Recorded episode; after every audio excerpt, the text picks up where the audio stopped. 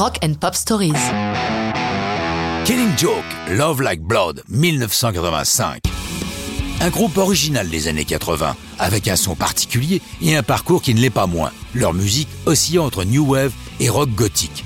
Comment pourrait-il en être autrement lorsque Jazz Coleman, chanteur et leader de Killing Joke, décrit leurs intentions de la façon suivante définir l'exquise beauté de l'air atomique en termes de style, de son et de forme. Waouh, tout un programme. Love Like Blood a failli ne jamais voir le jour car très vite, en 82, alors que Killing Joke n'existe officiellement que depuis 79, ils sont au bord de la séparation au moment d'aborder une seconde tournée. Jazz Coleman pète un câble et part se réfugier en Islande pour des raisons aussi obscures que mystiques.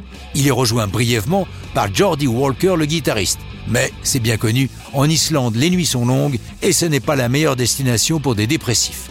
Ils se réunissent avec un nouveau bassiste, Paul Raven.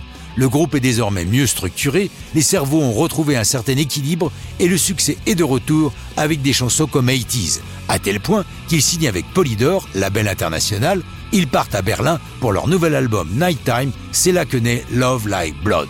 L'idée de la chanson vient à Coleman suite à la lecture du livre du japonais Yukio Mishima, Le Japon moderne et l'éthique samouraï. Coleman est emballé par cette passion d'aller vers la liberté jusqu'à verser son sang. Dans Love Like Blood, il ambitionne de décrire la conquête d'un amour tel un soldat sur un champ de bataille. Contrairement à de nombreux groupes de l'époque, Killing Joke ne surcharge pas leur musique de synthés envahissants, la musique est plus humaine, la basse de Paul Raven est rageusement funky et le batteur Paul Ferguson se fond d'un tempo dance que revendique le groupe. D'ailleurs, dès sa sortie en janvier 85, Love Like Blood paraît en format maxi et les discothèques des années 80 lui font fête. Pourtant, si le morceau est un succès mondial, il reste inférieur à ce qu'il aurait pu être, le groupe refusant de jouer le jeu de la promotion, se braquant avec les journalistes et certaines émissions de télé ou de radio. La sortie du single est accompagnée d'un clip réalisé par Peter Kerr, présentant Killing Joke dans un grand espace blanc, appuyant la certaine froideur chic de mise dans ces années, mêlée à des images inspirées des affiches de propagande soviétique ou des communistes chinois. La suite de leur carrière est compliquée par les ambitions artistiques de Coleman qui aime écrire pour des orchestres symphoniques.